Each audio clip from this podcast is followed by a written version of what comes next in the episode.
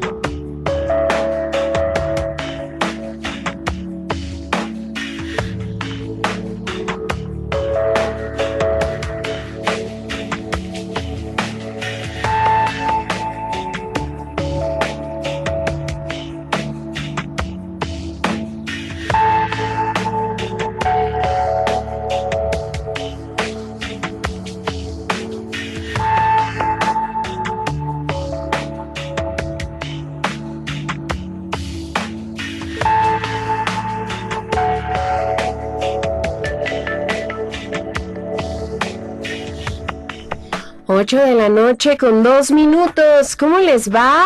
Bienvenidos a 99.g, Sexo se oye bien. Soy Lorena Rodríguez y les agradezco su compañía aquí en la frecuencia de Uniradio en el 99.7 de FM.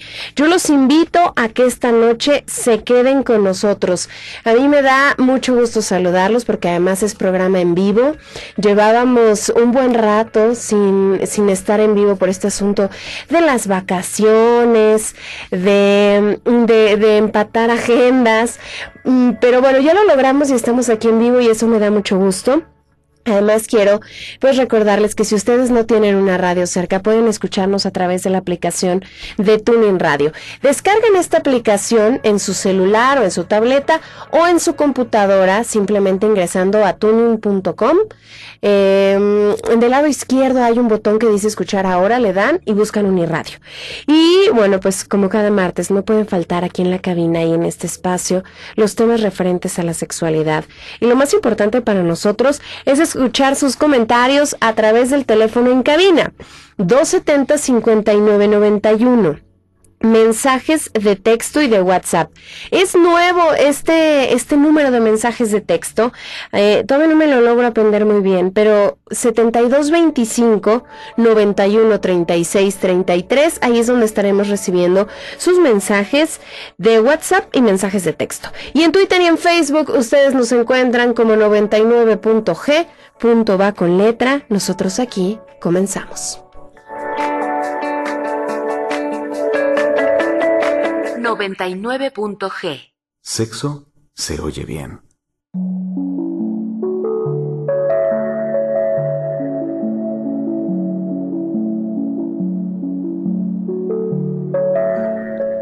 9 de la noche con 4 minutos. en pleno siglo XXI es difícil que no nos encontremos con alguna connotación sexual en nuestra cotidianidad y sobre todo en los medios de comunicación.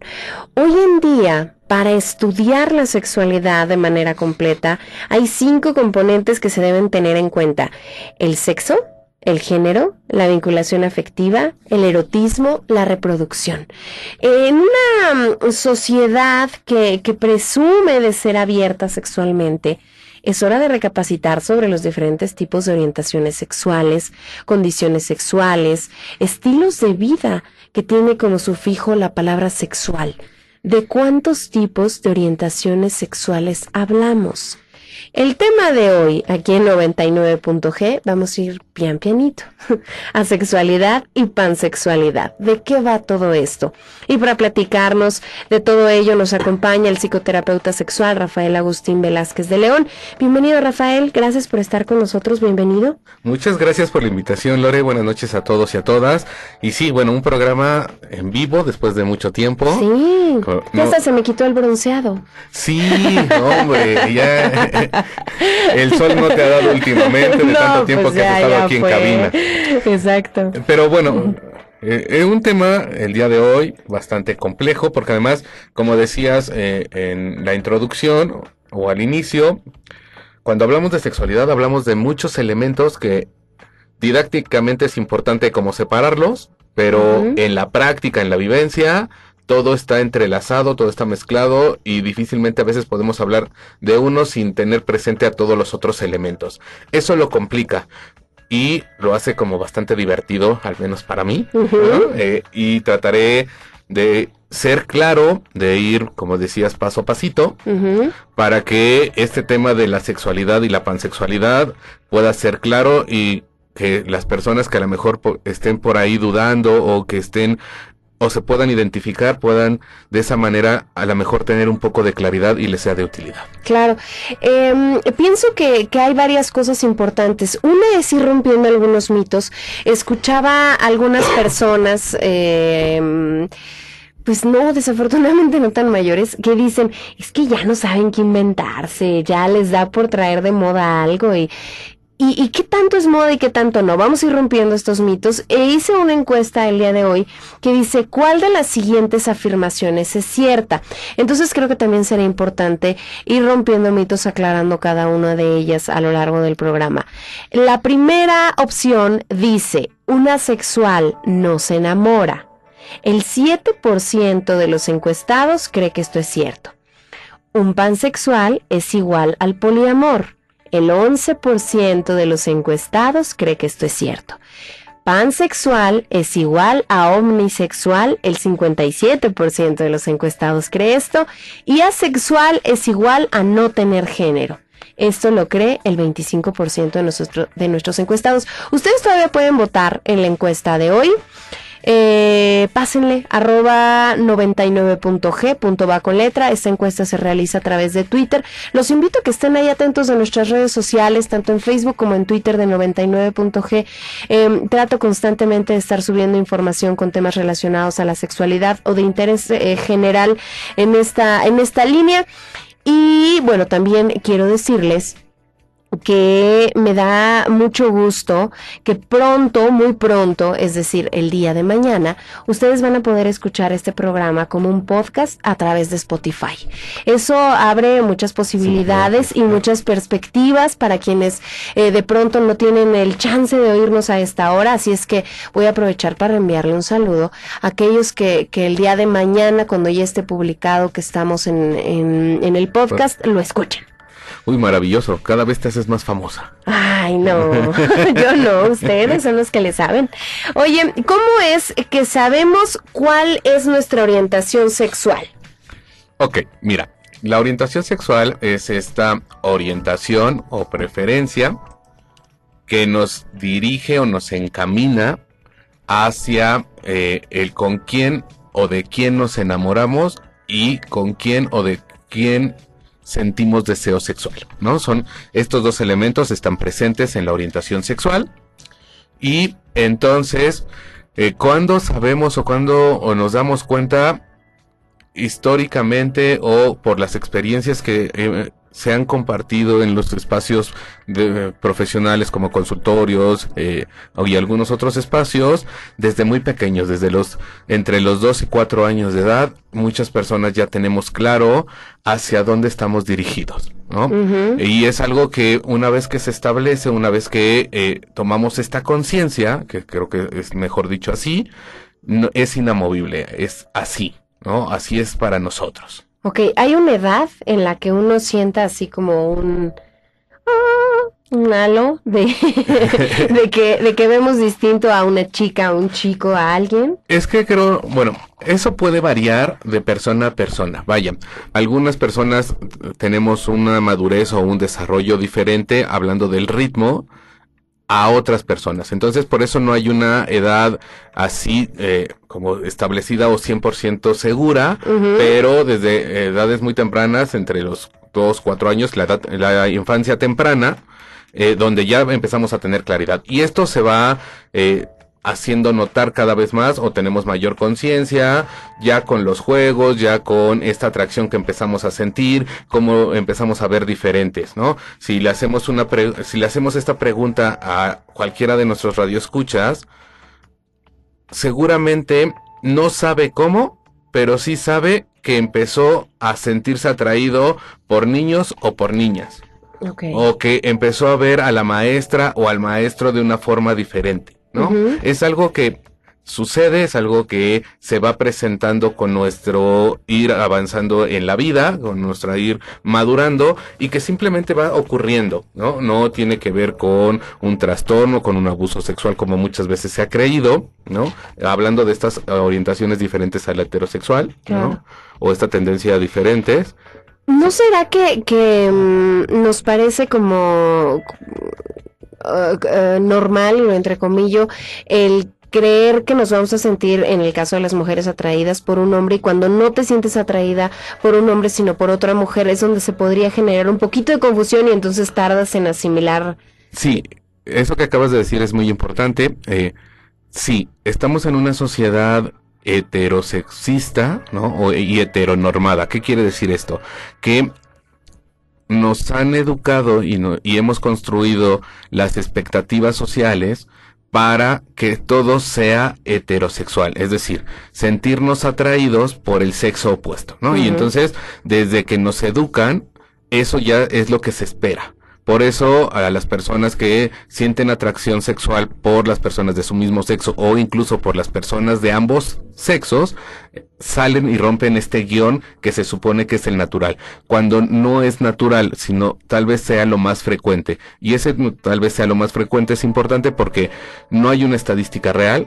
Se sabe que históricamente la homosexualidad y la bisexualidad ha estado presente en la historia de la humanidad, aunque no se le ha dado... Eh, como la, la visión o no se le ha reconocido como tal, pero si vamos haciendo un recuento histórico, incluso en pasajes bíblicos, y me voy a meter en un tema escabroso, ¿no? eh, hay pasajes donde se habla de relaciones homosexuales, ¿no? Okay. Pero como tenían una connotación diferente, un momento histórico diferente, en la interpretación lo dejamos pasar y seguimos pensando en esta en este guion incluso sexual tradicional donde pensamos que la sexualidad tiene que ver solo con la reproducción, ¿no? Que es como el mandato o la uno de los guiones más importantes cuando hablamos de sexualidad. Oye, y algo creo también importante que hay que dejar eh, en claro es esta diferencia cuando hablamos de género y cuando hablamos de orientación sexual. Sí, mira, si me lo permites, me gustaría un poco eh, aprovechar los cinco elementos que mencionaste al inicio para ir eh, sentando como algunos elementos teóricos y podamos seguir profundizando como en estos temas porque además va a ser importante que los podamos ir entendiendo, ¿no? Tú hablabas de cinco elementos básicos en, la sexualidad, que es el sexo, que tiene que ver con lo anatómico, lo biológico, ¿no? Y básicamente es cuando hablamos de machos o hembras, de los órganos sexuales, de si tienes pene o si tienes una vulva, de si generas espermatozoides o generas óvulos, de si generas más testosterona o menos testosterona o más andrógenos o menos andrógenos, ¿no? Ese es el sexo, es la parte biológica. Ahí hablamos de lo binario, ¿no? Es decir, es una connotación binaria porque solo hay machos o hembras, aunque también están los estados intersexuados. ¿Qué son los estados intersexuados? Lo que se conocía hasta hace mucho tiempo o eh, en... Eh, como en lo popular, en lo coloquial, los famosos hermafroditas, que son estas personas que nacen con unos órganos sexuales no definidos completamente. Es decir, pueden aparecer o aparentar ser un pene o un, clítoris, muy desarrollado, ¿no? O, la bolsa escrotal puede parecer también unos labios vaginales, ¿no? Entonces, los estados intersexuados son eso, es como algo genéticamente no permitió la total evolución o involución, dependiendo de sea para macho o sea hembra, de los órganos sexuales, ¿no? Eh, son casos muy eh, raros, es, es poco común, pero también está, y es importante nombrarlos, porque incluso cuando hablamos de colectivo LGBTTIQA, está presente la I, que son de los estados intersexuados, ¿no? Pero básicamente, eh, cuando hablamos de sexo, es las características anatómicas. Después viene el género, que es un elemento más tendiente a lo social, y es lo que conocemos como lo masculino y lo femenino, ¿no? Las características, los roles de género, los estereotipos de género, y aquí también entra la orientación erótico-afectiva, en este elemento de género, ¿no? Pero entonces es el cómo actuamos, cómo nos sentimos, cómo nos vivimos y cómo nos expresamos. Lleva la connotación social y la connotación psicológica en cada persona. Espero poder ir siendo claro, ¿no? Aquí es donde, en este elemento, además es donde vamos a ir profundizando el día de hoy, porque la sexualidad y la pansexualidad tiene mucho que ver con la construcción de género y con los- algunos elementos de género. Pero para ir empezando, me quedaré hasta ahí, ¿no? Entonces, cuando hablamos de género es como todo lo social, todo lo que hemos aprendido, cómo nos han construido y también la, la sensación o la- el mundo emocional. Después viene la reproducción, que es meramente este poderme reproducir, ¿no? Que tiene que ver con los órganos sexuales, con si genero espermatozoides, espermatozoides, si genero óvulos, y además este, esta capacidad y este deseo de querer ser padre o querer ser madre o no. ¿no? Ese es el em- elemento de la reproducción. El elemento afectivo tiene que ver con el cómo expreso mis emociones, cómo expreso amor, de quién me enamoro, cómo vivo esas relaciones que puedo establecer desde el amor.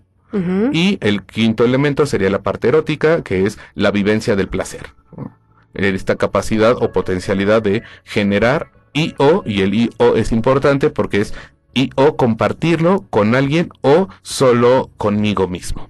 Ok. Entonces, Son muchas vertientes o muchas, eh, me imagino como una ramificación sobre una sola persona y que desde muy chicos nos enseñaron a que es niña y eso ya abarcaba todo, ¿no? O sea, tiene vulva, es niña y le gustan los niños y ya fin. Sí. Y entonces esto se vuelve mucho más amplio y, y hay que resaltar que esa es la razón por la que ahora se le da cabida a tantas eh, a- Posibilidades. posibilidades. Sí, porque fíjate, tienes mucha razón.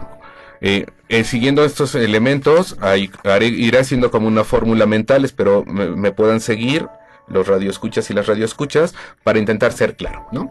La fórmula básica con la que socialmente nos hemos movido y, y que la, social, la sociedad ha sido construida de esa manera incluso o nos ha construido de esta manera. Si pensamos en sexo, pensamos en hombre o mujer, macho o hembra, ¿no? Con órganos sexuales, ya sea con un pene o una vulva, ¿no? Entonces, ese es el primer elemento. Luego viene la parte del género, ¿no? Donde viene esta eh, parte social de cómo actúo y el cómo me siento, ¿no? Y entonces, si soy yo un hombre con este cuerpo de hombre, lo voy a poner en mí, con este pene, con este cuerpo de hombre, puede que me sienta un hombre, Ok.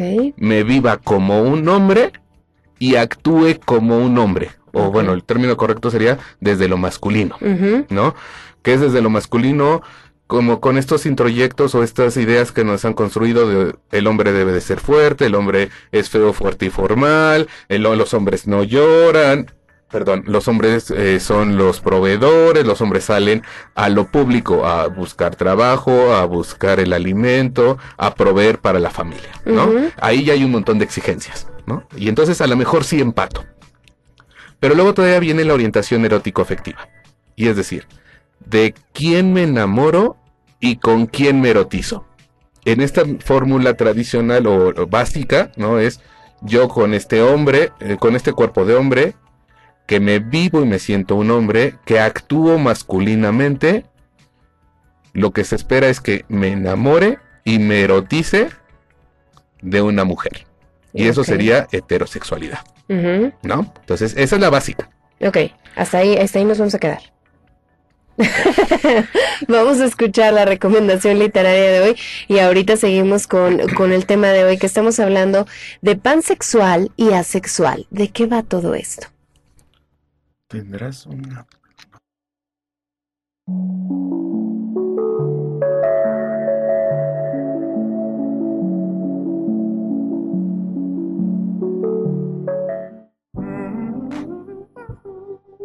Nexus, Lexus, Sexus.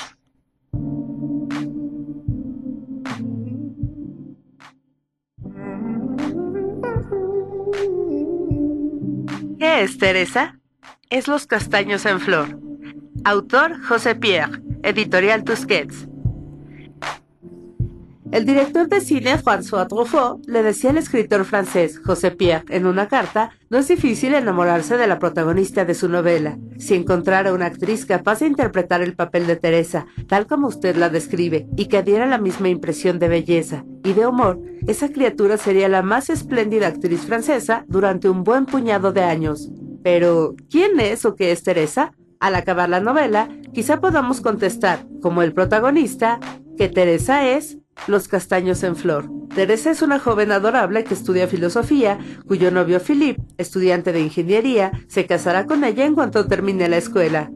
Pero Francis, hermana menor de Philippe, cae pronto, a sus 17 años, bajo el embrujo de Teresa. Al atardecer, los tres ponen discos, fuman, charlan, bailan. Teresa no rechaza los acercamientos cada vez menos tímidos de Francis y al cabo de unos meses es Teresa la que quiere atraer a su inexperto futuro cuñado. ¿Hacia dónde? Hacia un poético mundo lleno de ternura, donde la inexperiencia adolescente se transforma en gracia erótica, y donde la libertad es el camino por el que poco a poco irá internándose Francis para experimentar en su iniciación en el sexo, con una amplísima gama de vivencias que jamás olvidará.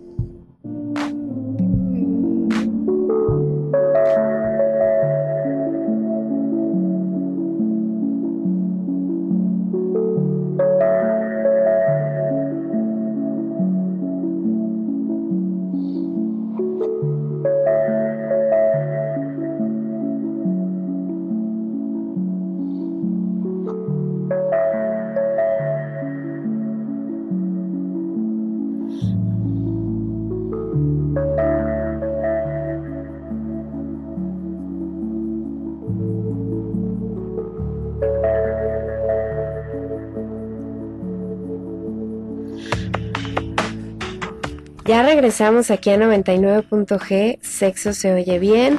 Hoy estamos hablando de pansexual y asexual. ¿De qué va todo esto? Rafael, nos estabas haciendo un esquema mental,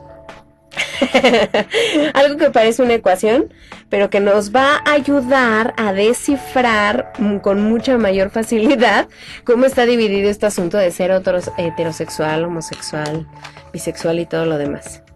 Sí, ya estoy, tengo aquí hasta mi hasta formulario. Sí, es que sí es complejo, ¿no? Eh, cuando esto lo doy en, los seminarios, eh, en, la licenciatura donde doy clases, esto me lleva medio semestre, ¿no? Entonces intentaré hacer uso de la mayor capacidad de claridad que pueda. Ok, sí. Entonces, fíjense, hablábamos de que desde esta postura eh, del género o de estos elementos de la sexualidad, cuando hablamos de género y de orientación erótico-afectiva, hablamos desde el cuerpo biológico, que es el sexo, donde encontramos a machos y hembras. Hablamos del género con sus dos elementos, que sería lo psicológico o lo emocional, lo social y la orientación erótico-afectiva.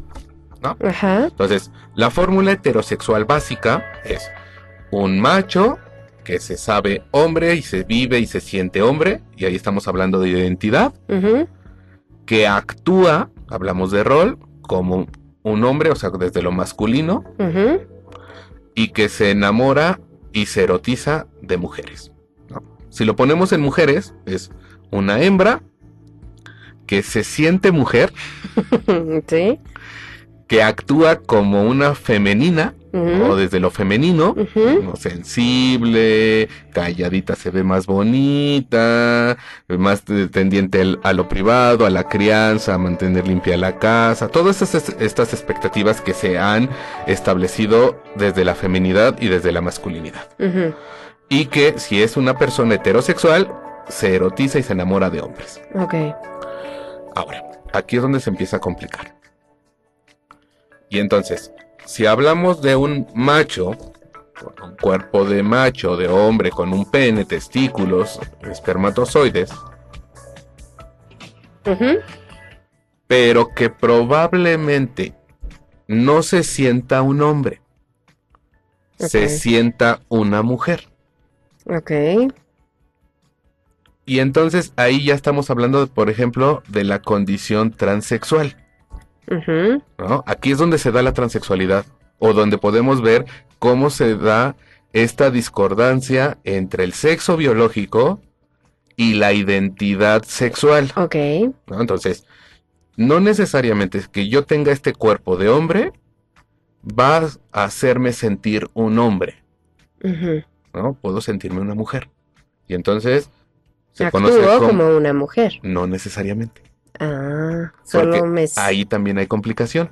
O ahí también hay posibilidades, ¿no? Entonces, fíjate, yo este cuerpo de macho que me siento una mujer, nuestra mente inmediatamente hace lo que acabas de hacer, ¿no? Pues si se vive como una mujer va a actuar como una mujer. ¿no? Desde lo femenino. No necesariamente, porque a lo mejor es un macho que se siente mujer, no, bueno, un cuerpo de hombre, en la identidad es una mujer y actúa masculinamente. Pero ¿y qué le atrae? Ahí es otra complicación, porque Ay, no está no definido. No es necesariamente Me tiene que siento como empatar. cuando te daban cinco playeras, cinco pantalones, cinco este, zapatos. Ahora todas las combinaciones que puedas, así ocurre con esto. Claro. Se Y- pueden hacer todas las combinaciones posibles. Y lo acabas de decir de una manera maravillosa. Así es la orientación y así es la- el género. Así somos y esa es la diversidad. La gama de posibilidades puede ser, no sé si infinita, pero sí no me cabe en la cabeza de tantas posibilidades que hay. Entonces con esto romperíamos el primer mito. No es que nos estemos inventando cada que Miley Cyrus dice que es pansexual, no es que nos estemos inventando un nuevo término. O que asumamos que Dalí o que Hitler eran asexuales, Ok, ajá. ¿no? Por ejemplo. Que son como de- dos de los personajes más históricos, más famosos que, se, esta que se referencia, ajá. atribuyen con esta orientación, Ok. ¿no? Entonces, fíjate, cómo en, en esta pequeña fórmula, que además solo le hice dos modificaciones a esta fórmula básica en la que nos hemos construido o en la que han intentado construirnos, construirnos como lo normal o como lo sano o incluso llegamos al punto de como lo natural, Ok. ¿no? Cuando ya en la vivencia, ya como característica humana, la más importante me parece es que somos diversos y, y entonces eso abre un montón de posibilidades. Claro. Mm, eh, cuando te preguntaba que en qué momento de nuestra vida nos sentimos o tenemos claro quién nos atrae sexualmente o quién nos gusta, eh, me decías que puede variar de persona a persona. ¿Esto va directamente relacionado con quien tenemos relaciones sexuales por primera vez? No, porque uno de los elementos de esta naturalización o de esta heteronormalización de la sexualidad, asumiendo que todos tenemos que ser heter- heterosexuales, genera mucho sufrimiento para algunas personas, ¿no? Ok. Para estas otras orientaciones diferentes a la heterosexual, es motivo de repudio, de discriminación, de violencia, ¿no? Entonces, muchas personas prefieren de manera consciente o no consciente cancelar eso que sienten, eso que viven, eso que desean, para así entrar en la norma. Y entonces no ser violentados, agredidos, repudiados, rechazados. ¿no? Pero eso no quiere decir que realmente sea así para ellos.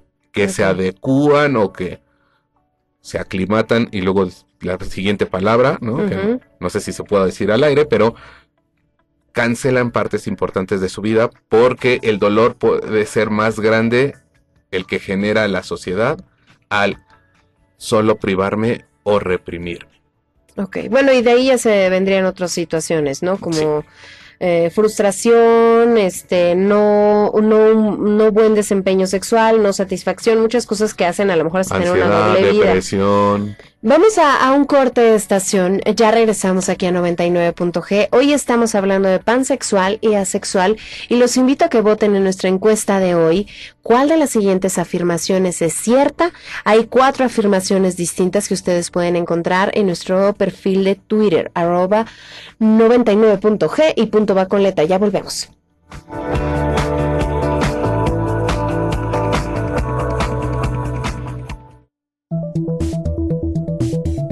La culpa de la infidelidad puede estar, entre muchas cosas, en los progenitores, pues según un estudio realizado por un grupo de investigadores de las Binghamton University y la State University de Nueva York, asegura que algunas personas están programadas genéticamente para ser infieles, por lo que aun cuando deseen mantenerse leales a una sola pareja, pudiera hacérseles más difícil que a otros. Este programa es clasificación C Contenido para adultos. 99.g. Sexo se oye bien. Las relaciones amorosas se han transformado a la par del avance tecnológico y personas de todas las edades son atraídas por decenas de sitios web que prometen desde encontrar el amor con un solo clic hasta la ciberinfidelidad sin riesgo ni culpa.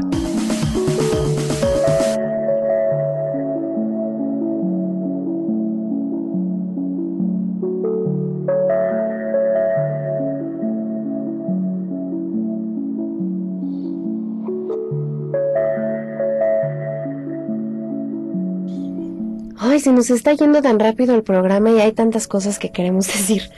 Eh, a ver, Rafael, tener diferentes experiencias sexuales hasta eh, ayudaría a saber qué sentimos realmente No por alguien o, o el deseo, la atracción, la orientación. Mira, no define tu orientación o no cambia tu orientación.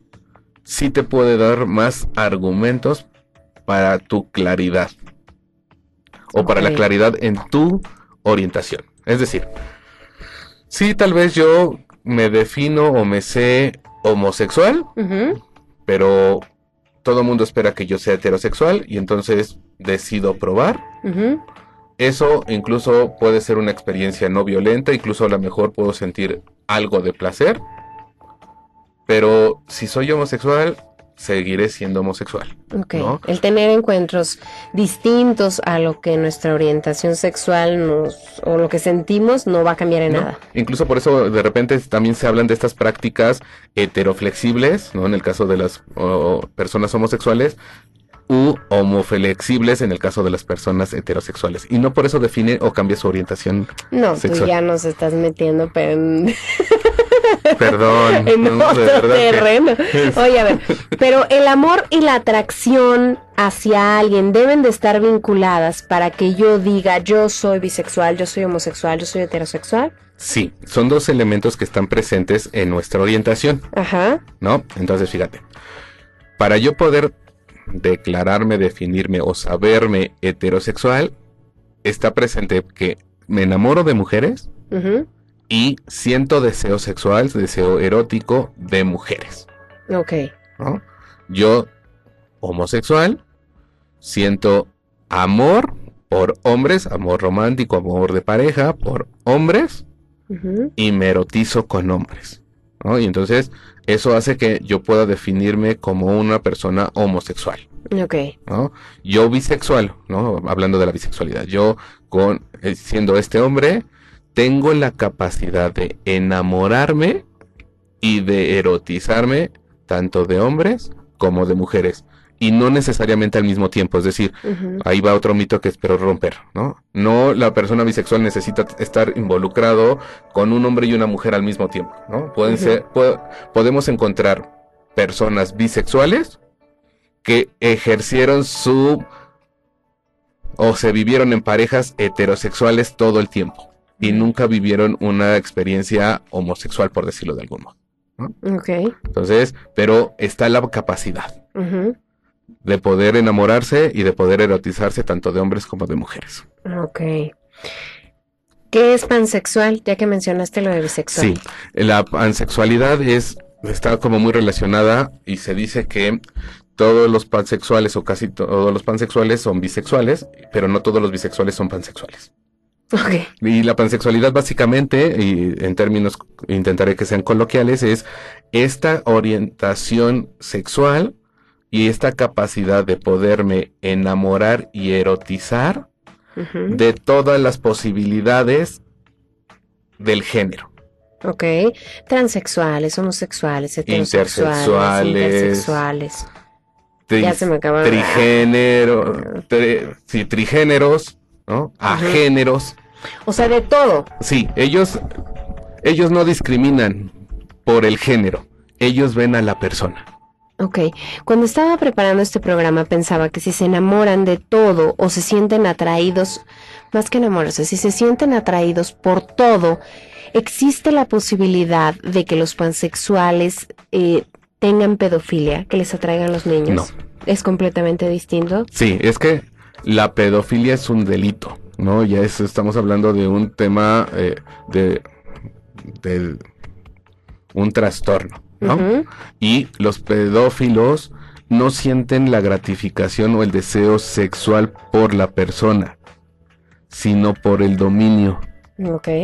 por la vulnerabilidad de los niños o, de- o la imagen virginal de los niños. Es un tema de poder, ¿no? Entonces, no, no entra, tampoco entra en la pansexualidad animales, ¿no? Como en estas Ajá, posibilidades. Así de todo nos gusta, entonces animales, niños, Sí, sí. mm, Que no, además eso es como- queda, ese mito queda también ya Sí, cerrado. nada, ¿no? O sea, solo es, ven a la persona por sus cualidades como persona, es decir, por su calidez, por su sonrisa, por que es una buena persona, porque escribe bonito, porque tiene una mirada tierna, porque no sé, ¿no? Por todos esos otros atributos no necesariamente eróticos o sexuales pero que abre la posibilidad a todas estas, a toda esta diversidad, a todo el colectivo, ¿no? O Claro. sea, un pansexual puede vincularse afectiva y eróticamente con cualquiera de las posibilidades del colectivo de la diversidad sexual. Ok. Y entonces los bisexuales exclusivamente es su género y otro distinto. Su sexo. Su sexo. Ok. Sí. Ok. Sí, ¿no? Los bisexuales exclusivamente o de un hombre o de una mujer, ¿no? Pero quién sabe si de una persona trans o de una persona que no actúe un género. ¿no? Los agéneros, que también se les conoce de esa manera. Ok, entonces, ¿qué es asexualidad? La sexualidad también se le conoce como la cuarta orientación, o, se le, o se le está tratando de dar ese lugar en, en las orientaciones erótico-afectivas, y es esta... No quiero, es que no, no es una incapacidad, más bien es esta posibilidad de no sentir deseo sexual, pero sí sentir amor. Ok, ¿no sientes deseo sexual por quien estás enamorado? Ajá, por nadie. Por nadie. O sea, una persona sexual no siente deseo, no le dan ganas. Ok, ¿no le dan ganas ni siquiera de masturbarse? No, ¿No? Nada. nada, O sea, cero. cero. Y esto es... Digo, ahí también puede haber grados, ¿no? Sí, sí. Pero Y pero esto es algo eh, que tenga que ver con algo de la infancia, no solo una es, situación de no quiero porque se ve que no está padre, o no, o Es- sea, solo está así como bloqueado. es como lo mismo, eh, o es muy parecido, o la explicación sería la misma de, así como se dio tu heterosexualidad y mi heterosexualidad, así en las personas asexuales se dio su asexualidad. Ok. Solo es inherente en la persona, Mm, solo está presente en la persona. Ok. Y entonces las personas asexuales sí pueden sentir amor, pueden tener relaciones afectivas, pueden tener noviazgos, pueden tener un matrimonio, una relación estable y duradera, solo no le dan ganas o no siente el deseo de iniciar un encuentro sexual. Ok. Puede tener encuentros sexuales en su vida, claro, porque puede incluso responder al deseo de su pareja si su pareja no es asexual. Porque su pareja sí va a sentir deseo. O sea, lo que estaría ideal es que se dos personas asexuales se enamoraran, Sí, porque probablemente la frecuencia sexual estaría más coordinada, pero como no siempre va a pasar, pues eso- tienen que llegar a acuerdos. por eso es importante los acuerdos, ¿no? Y Ahora. que desde que inician la relación hablen de es- la presencia de esta condición. Donde yo no siento deseo, puedo entender que tú sí, y al- tal vez puedo acompañarte y responder a tu deseo, vivirlo gratamente, pero no siempre. Y, y aquí vendré otro punto porque ya me los conozco. La frigidez. Eh, es que tú eres frígida. O es que en a mí se me hace que entonces eres asexual. La frigidez nada tiene que ver con la sexualidad. No, la frigidez, eh, que el término correcto es el deseo hipoactivo, es decir, es una disminución en la frecuencia de la presencia del deseo sexual. Es decir, por alguna causa emocional o tal vez hormonal, mis ganas de tener encuentros sexuales puede venirse abajo, puede disminuir, ¿no? Pero hay una razón porque Sí hay una razón. externa. Y en la sexualidad no y en la la hay. asexualidad no. Solo está presente como una condición y podemos encontrar incluso dos vertientes de asexuales. ¿no? Aquí, Mm, Aquí tomen, tomen nota porque yo me quedé con el ojo bien cuadrado. A ver. que son vas. los gris sexuales, Grisexuales. gris asexuales, perdón, ¿no? Gris asexuales. Grisasexuales. ¿Qué quiere decir esto? Son personas que en algún periodo de su vida sí pueden sentir deseo sexual. Que nada tiene que ver con los meses del año ni con No, nada. no, no. O sea, no sé que en diciembre no me dan ganas, a, en marzo sí. a- lo mejor por la por la circunstancia o por la, la relación en la que está, Ajá. sí le dan ganas. ¿no? De iniciar un encuentro. Pero no no es como la misma intensidad de deseo que podemos sentir las personas que no somos asexuales. Es decir, las personas que no somos asexuales, que somos sexuales, que esto está mal dicho, pero por, para tratar de ser claro. Eh, cuando sentimos ganas, el, el- el deseo, la intensidad nos lleva a buscar y a generar como el encuentro. A veces nos tenemos que aguantar porque no hay con quién o no es el momento adecuado, pero intentamos satisfacer ese deseo. Ok. En la persona gris, gris asexual puede sentir las ganas, pero sigue con su vida normal y no necesita satisfacer ese deseo. Ok. No, no tiene que darle voz y llevarlo al deseo. Entonces, esos son los gris. Espero haber sido claro. Y vienen los demisexuales. Demisexuales. ¿Qué son los demisexuales? Son estas personas asexuales que pueden establecer una relación de amor o de amistad profunda, de mucha conexión emocional y de mucha intimidad emocional, y entonces sí aparece su deseo.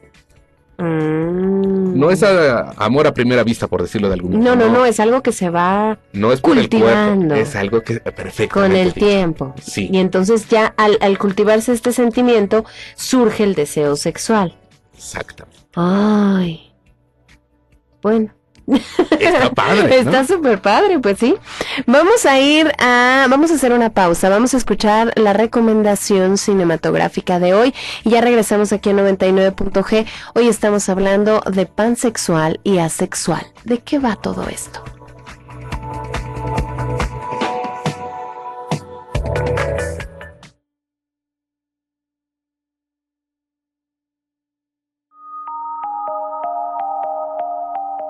Imperio de los sentidos.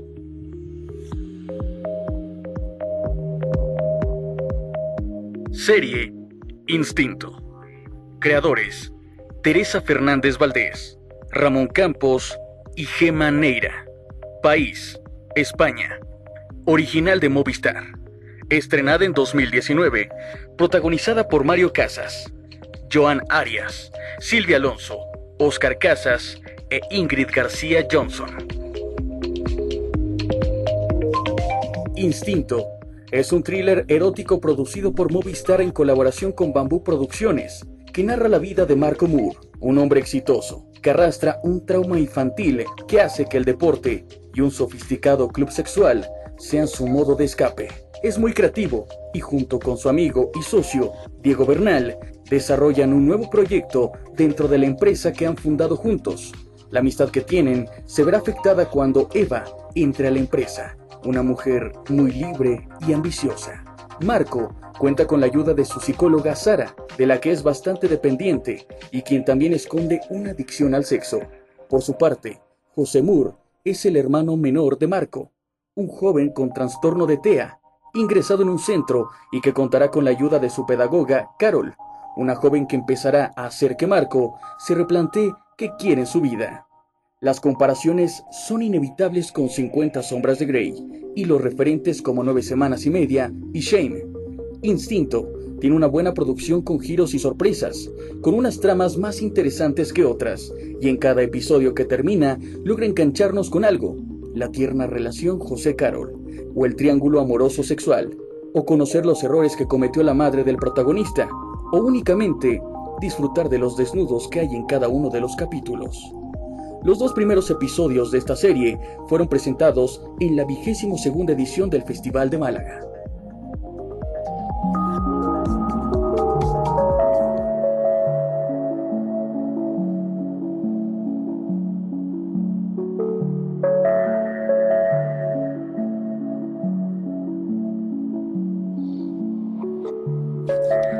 De la noche con 49 minutos. Ahí estuvo. Para que todos ustedes eh, se acerquen a esta recomendación cinematográfica. Bueno, pues sí cinematográfica, es, la, es, la, es una serie, pero bueno, pues tiene bastante de, de, de todo el trabajo cinematográfico y de todo lo que se, se hace con esto.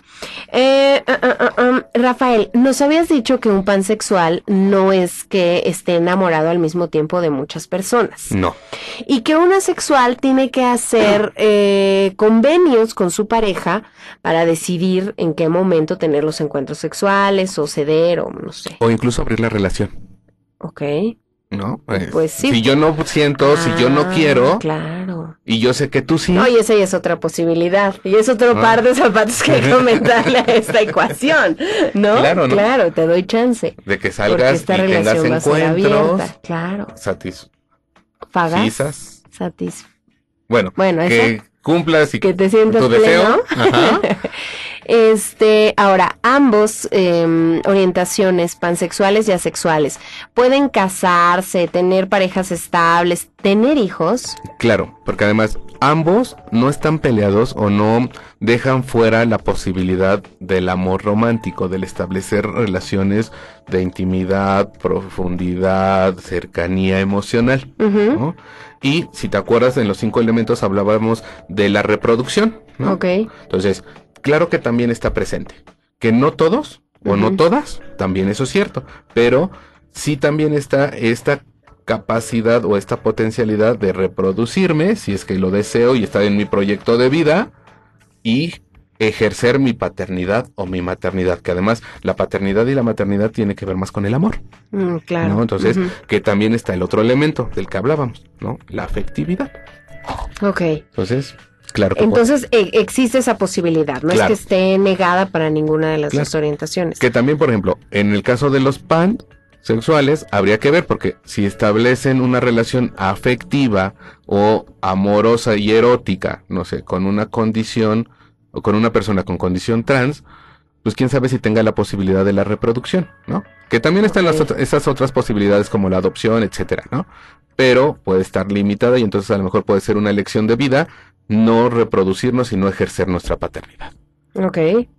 Entonces, posibilidades hay muchas, pero sí, sí pueden. Ok, ahora va a otra cosa. Eh, eh, uh, um, ¿Cómo una persona se va a dar cuenta de que es pansexual? O, o sea, pienso que te tienes que sentir atraído por muchas personas de diferentes orientaciones.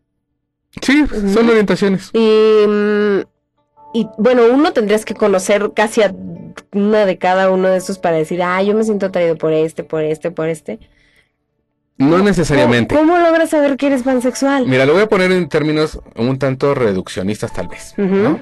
Y lo voy a cambiar de escenario. Ujú, Creo que la pregunta también pudiera ir en ese mismo sentido para las personas que nos están escuchando, homosexuales, bisexuales, heterosexuales. ¿Cómo supieron que eran eh, homosexuales, heterosexuales o bisexuales? Algo les pasó. de alguien se empezaron a sentir atraídos. Ok. Algo, con alguien construyeron esta relación erótica o esta relación afectiva y entonces la vivieron gratamente. Y así se dieron cuenta, ¿no? En términos muy simplistas. Para los pansexuales es algo muy similar, ¿no? En el cómo van estableciendo estas relaciones, cómo van haciendo match, cómo van haciendo química, es como se van dando cuenta.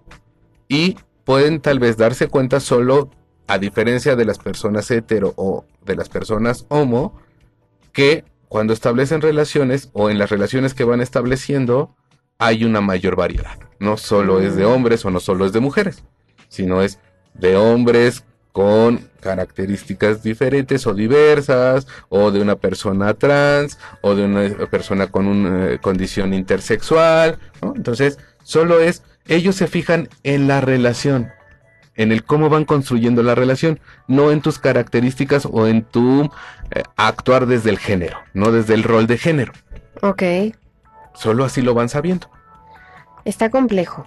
Muy, muy complejo.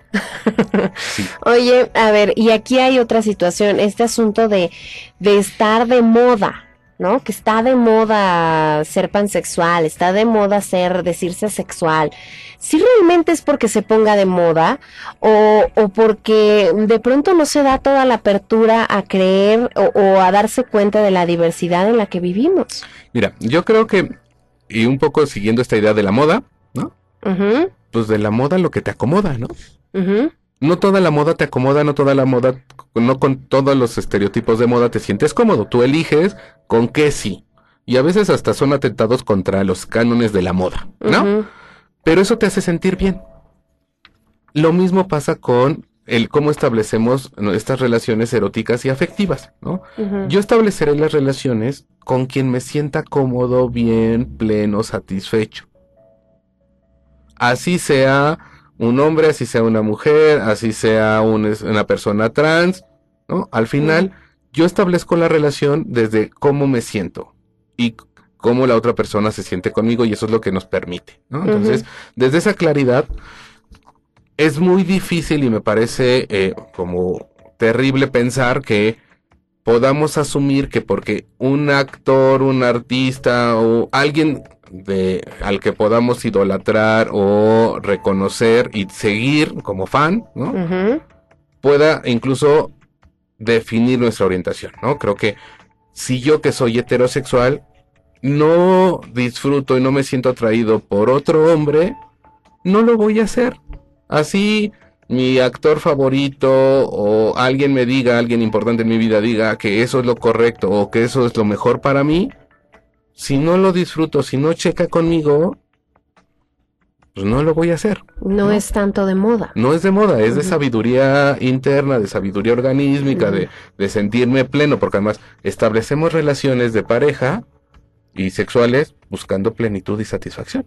Ok, Eh, con base en la encuesta que hicimos hoy, ¿cuál de las siguientes afirmaciones es cierta? Tú me vas a decir si es cierto o falso. ¿Un asexual no se enamora? Sí, sí se enamora. Sí se enamora. falso, ¿no? ¿Un pansexual es igual a poliamor?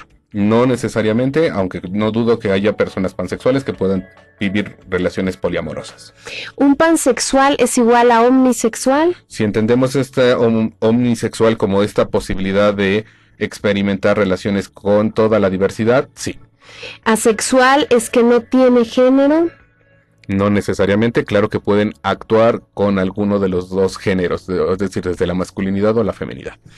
Eh, ¿Sería más común eh, em, que se presentara la pansexualidad o la sexualidad en hombres o mujeres?